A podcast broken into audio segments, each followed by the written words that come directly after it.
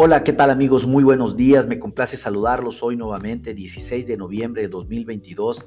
En un post más hablemos de finanzas y de commodities con Cofimex. En esta ocasión platicaremos de los tres principales commodities que operan en la Bolsa de Chicago, maíz, trigo y soya, así como las noticias y aspectos técnicos fundamentales que les podrán dar un overview global de lo que acontece el día de hoy en el mercado de granos más importante del mundo. Bueno, déjenme comentarles para entrar en materia que el, primer ministro de Relaciones Exteriores, eh, el, ministro de Relaciones Exteriores ruso, eh, Sergei Lavrov, habló en la cumbre del G20, la cual se celebra, como todos bien sabemos, en Bali, en Indonesia, durante la noche y pues los comentarios del secretario de Relaciones Exteriores fueron eh, vistos como favorables con respecto a permitir una extensión de la iniciativa de granos del Mar Negro.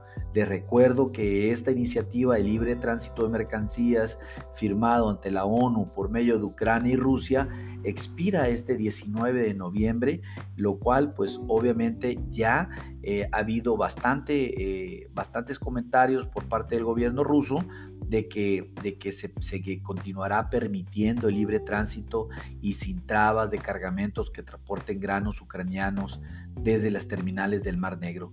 Esto pues definitivamente es lo que estamos viendo hoy en el mercado, cómo se encuentra a la baja.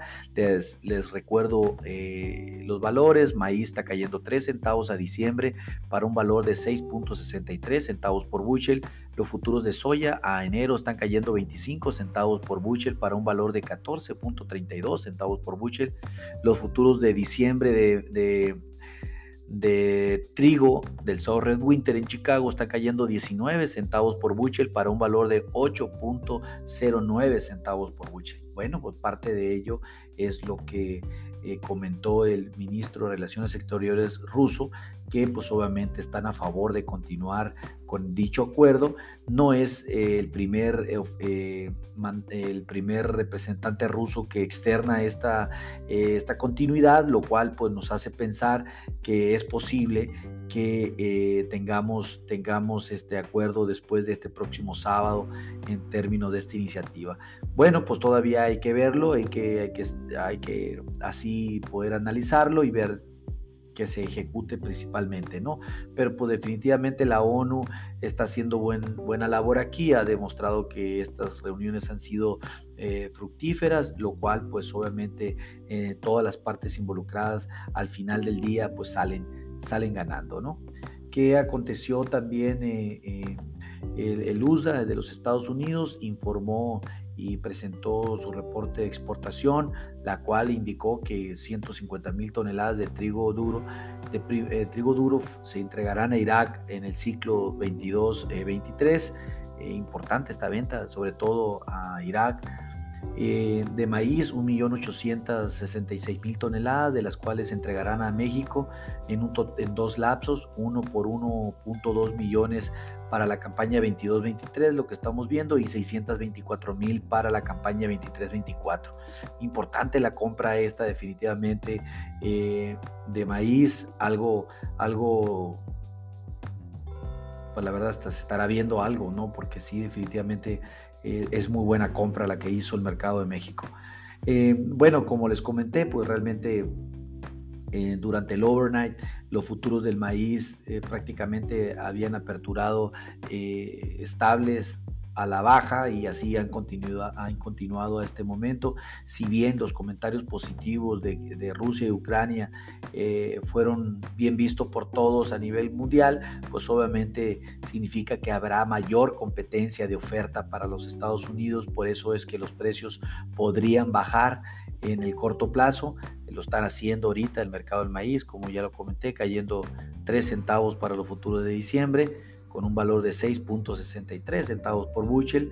Eh, y bueno, esa perspectiva ha hecho que pues, nos mantengamos nos mantengamos bajistas el día de hoy y pues obviamente aparte también eh, gran gran se está viendo presionado el maíz por lo que está sucediendo en la soya y el trigo, que está cayendo pues prácticamente más de 20 centavos ambos productos en el mercado el día de hoy.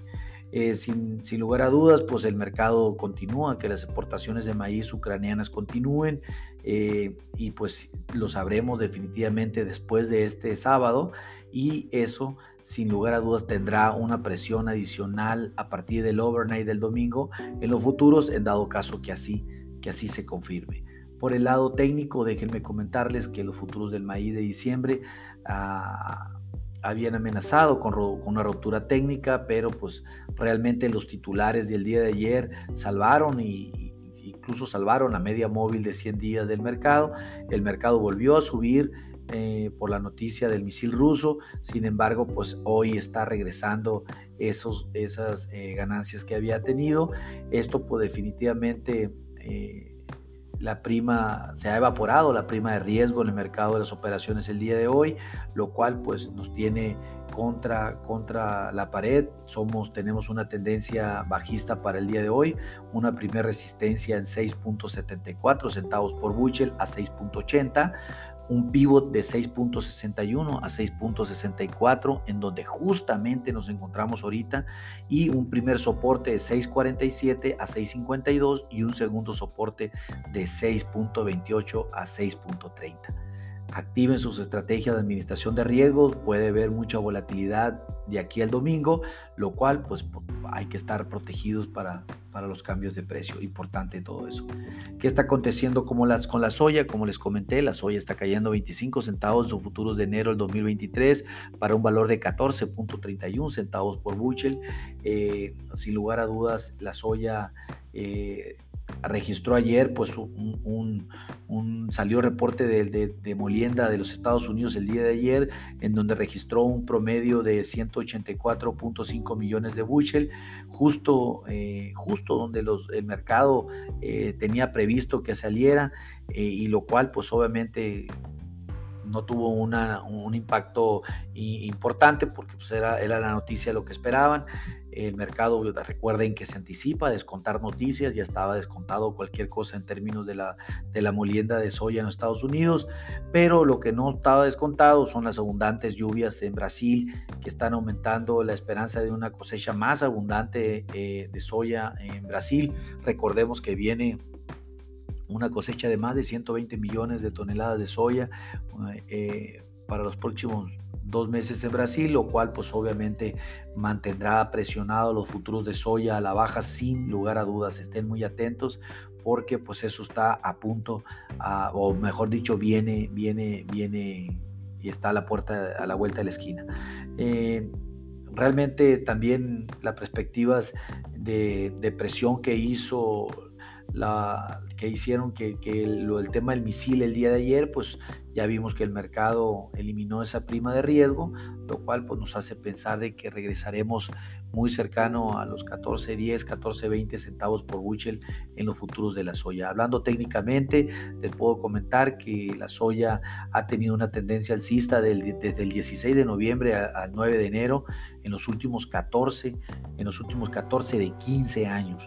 O sea, que eh, este del 16 de noviembre al 9 de enero, pues recuerden que el principal comprador de soya del mundo entra al mercado a cubrir posiciones importantes, local, lo cual pues esperamos que China haga este efecto de nuevo porque los ha sucedido 14 de, de, los últimos 15 años, ¿no? O sea, en realidad, pues esperamos que así sucediese, ¿no?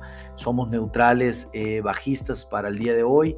Eh, pues bajistas estamos ya, ¿no? Como dice el dicho, la primera resistencia viene en 14.54, 14.52, estamos lejos de ahí. El pivot viene en, 3, en 14.13 a 14.20, muy cerca del pivot. Nos encontramos en este momento tan solo 17 centavos. Y si donde sí estamos lejos desde el primer soporte de 14 eh, centavos por Buchel, en un segundo soporte en 13.76 y un tercer soporte en 13 13.62 centavos por buche. Definitivamente muy lejos en este momento de esa situación. Sin embargo, pues recordemos que la soya cuenta con un alto grado de volatilidad que ya lo hemos, eh, lo hemos experimentado en otro tiempo. Entonces, pues hay que estar atentos simplemente a lo que, a lo que, a lo que pueda suceder. Eh, hablando del, del Red Winter del, el trigo que cotiza en Chicago eh, al momento de este post está cayendo 19 centavos un cuarto para una cotización los futuros de diciembre de 8.09 centavos por bushel.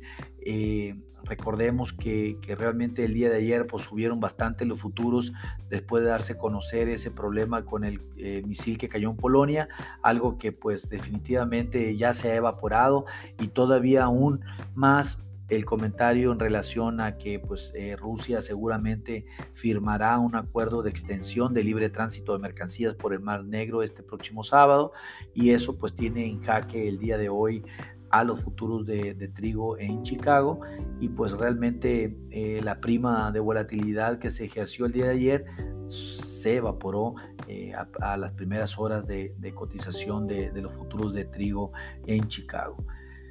Eh, pues también existe cierta presión debido a los rápidos ritmos de exportaciones de trigo blando en la Unión Europea, lo, que ahora son 10% más altos que los volúmenes del año pasado. Esto pues también eh, quita presión al mercado internacional, pues obviamente hay un oferante adicional, no solamente está Ucrania, no solamente está Rusia, sino también Europa y eso pues de cierta manera le viene a quitar un poco de presión al mercado de comprador en el mundo.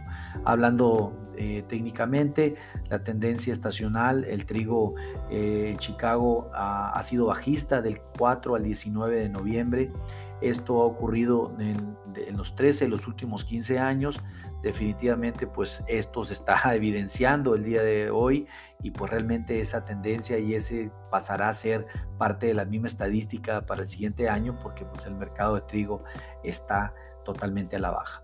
Somos bajistas para la sesión, eh, tenemos una primera resistencia en 8.33 centavos por bushel, estamos un poco lejos de esa primera resistencia, una segunda en 9.13, ahí sí estamos muy lejos de esa segunda resistencia, el pivot lo mantenemos en 8.16 a 8.19 centavos por bushel, incluso estamos por debajo de pivot en este momento, sí tenemos un primer soporte en 8.01 hasta 7.91 y un segundo soporte hasta 7.50. En realidad estamos muy cerca del primer soporte, sin embargo, pues esperaríamos eh, que eh, mayores noticias en el corto plazo para determinar la tendencia y la debilidad del trigo. Si eh, seguimos viendo oportunidades de mediano y largo plazo en, en este commodity, estén muy atentos, acérquense a nosotros para poder establecer alguna estrategia definida y con, traje a la medida.